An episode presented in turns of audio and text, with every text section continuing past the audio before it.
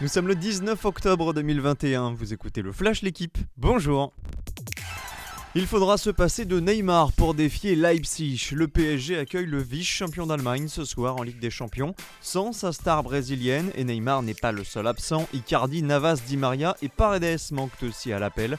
Heureusement, les Parisiens pourront compter sur le duo Kylian Mbappé-Lionel Messi dans ce qui est déjà un match charnière. Avec 4 points en deux rencontres, Paris a l'occasion d'asseoir sa domination dans le groupe A. Rendez-vous à 21h au Parc des Princes. À 18h45, c'est Bruges qui reçoit Manchester City dans l'autre rencontre de la poule.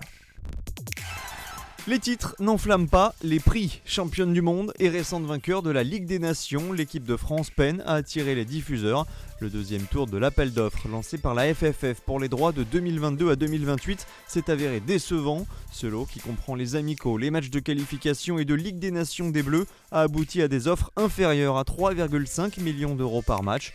Une négociation de gré à gré devrait s'enclencher avec TF1 et M6, les deux diffuseurs actuels des Bleus. Il y a quelques années, ils enflammaient l'attaque de l'OL. Hier, Alexandre Lacazette et Nabil Fekir ont endossé les costumes de sauveurs pour leurs clubs respectifs.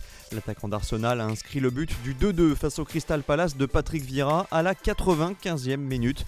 Quant au champion du monde 2018, Nabil Fekir, il est à l'origine du but libérateur du Betis sur la pelouse d'Alaves. Score final 1 but à 0.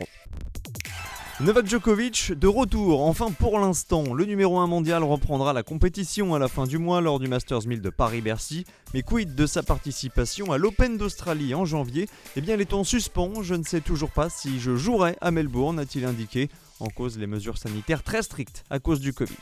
Merci d'avoir écouté le Flash l'équipe, bonne journée